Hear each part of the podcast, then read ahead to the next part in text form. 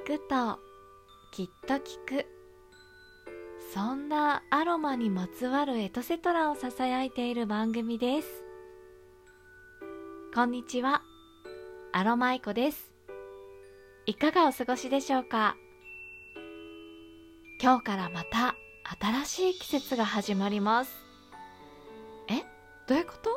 って思われた方も中にはいらっしゃるかもしれませんね。皆さん二十四節気って聞いたことありますか？よくねお天気とか見ている時にねこういった今日みたいな日に当たると気象予報士の方がね解説してくださってることなどもあるんですが、えー、この二十四節気簡単にお伝えすると1年間の春夏秋冬の季節を4つに分けてさらにそれをですね6等分した暦のことですね。名前の通り24分割してるものになります。まあこう聞いてもね二十四節気ってあんまりピンとこない方ももしかしたらいらっしゃるかもしれないですね。有名なものだと、えー、先月9月に来ました秋分ですとかあと12月の冬至などが有名ですねお耳にしたことある方多いと思いますね、この名前でピンと来られた方も多いかもしれませんね。そう。この二十四節気なんですが、今日から霜降という季節に入ります。これね、霜が降ると書いて霜降と読むのですが、秋が一段と深まり、山里では朝露が見られる時期のことですね。皆さんもねもうすでに体感されてるとは思いますがこのところね朝晩の冷え込みが激しくなって日が落ちるのがどんどん早くなり夜が長い季節ね冬がもうそこまで来ているんだなーっていう感じがしますよね。まさにそんな季節が走行です。いや本当に最近寒くて朝お布団から出るのが億劫なアロマイコです。皆さんはどうですか？朝シャキッと起きられてますか？それともアロマイコみたいにお布団とラブラブですか？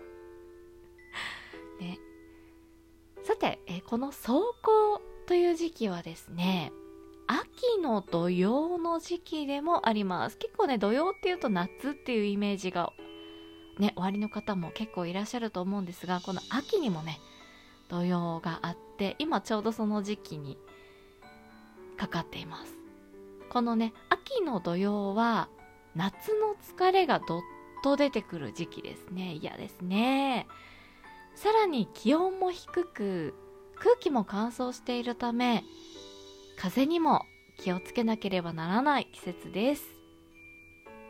この秋の土用は夏の土用とはちょっと違いまして青いものを食べるといいみたいですよ。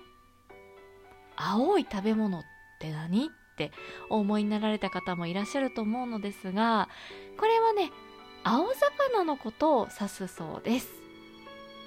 今が旬のサンマそれからイワシ、サバも油がね、プリプリに乗って栄養満点です。今年はね、あいにくサンマがちょっと高値なんですけどね、一度ぐらいは食べたいですね。それから、えー、体を温めるスパイスもおすすめです。生姜や唐辛子、それからネギとかねニンニクブラックペッパーなどをスパイスねしっかり効かせたお料理をね食べて体をポカポカにして免疫力をねぜひアップさせてください。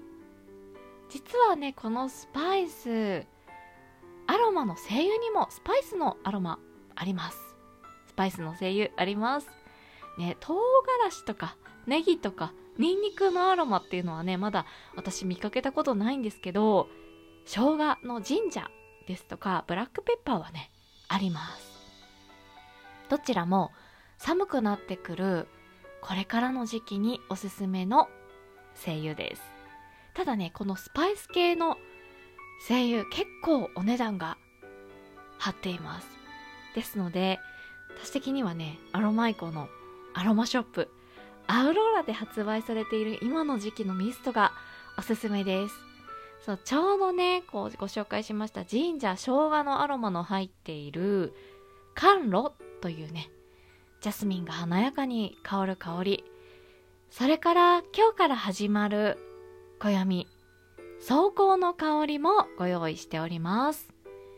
この草香の香りにはアロマのね代名詞とも言われる優しいラベンダーの香りやゼラニウムの香りの中にアクセントとしてブラックペッパーを効かせています。ほんのり感じるかなという程度ですね。免疫力アップそれから普段ストレスを抱え込んでいる方のストレス発散やあとね自分の思いや考えをなかなかこううまく発言できなくてモヤモヤしてる方ね。しっかり発言できるようになる。お守りとしてお使いいただくことができます、えー、この甘露それから走行は私のアロマショップアウローラのサイトからご購入いただけます。なんだか調子が上がらないなという方はねぜひチェックしてみてくださいね。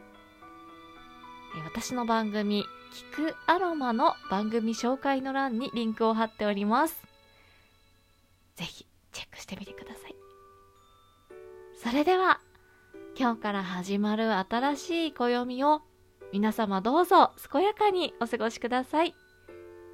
アロマイコでした。